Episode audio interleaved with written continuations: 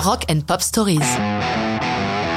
Thunder, Low Life in High Places, 1991.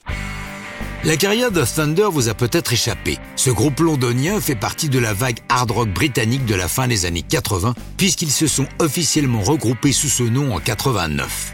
Les deux fondateurs, le chanteur Danny Bowes et le guitariste Luke Morley, enregistrent quelques démos avec l'aide de celui qui devient leur producteur, Andy Taylor, une vieille connaissance des années 80, puisqu'il était le guitariste des Duran Duran.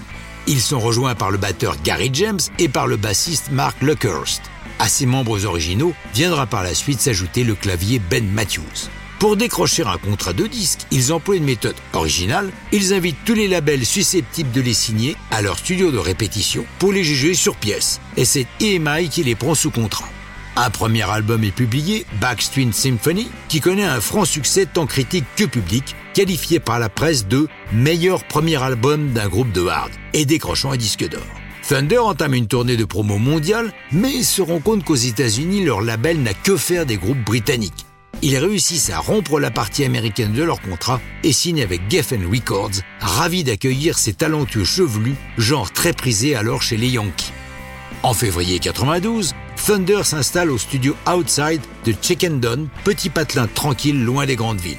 C'est là qu'ils conçoivent Laughing on Judgment Day, qui contient une chanson importante dans leur carrière, Low Life in High Places, qui parle des sans-abri, des SDF, de la dureté de la vie pour ceux qui n'ont que la rue pour refuge.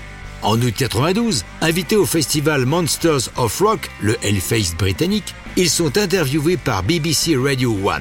À ce micro, Luke Morley explique que la chanson lui a été inspirée parce qu'il a vu, consterné que tant de gens dorment dans les rues de New York et que la même chose est en train d'advenir au Royaume-Uni. Alors que le groupe entame une session acoustique pour cette émission de radio, il ajoute J'espère que vous écoutez John Major. Petite parenthèse politique pour rendre compréhensible cette remarque, John Major est le premier ministre britannique d'alors, successeur de Margaret Thatcher, dont la politique économique ultralibérale et antisociale a précipité dans la misère beaucoup de gens, dont de nombreux jeunes. Luc Morley est originaire d'un quartier défavorisé. Dans cette chanson et dans son apostrophe au Premier ministre, qui poursuit la même politique que Thatcher, c'est son cœur qui parle. Depuis, Thunder poursuit une carrière discrète mais constante.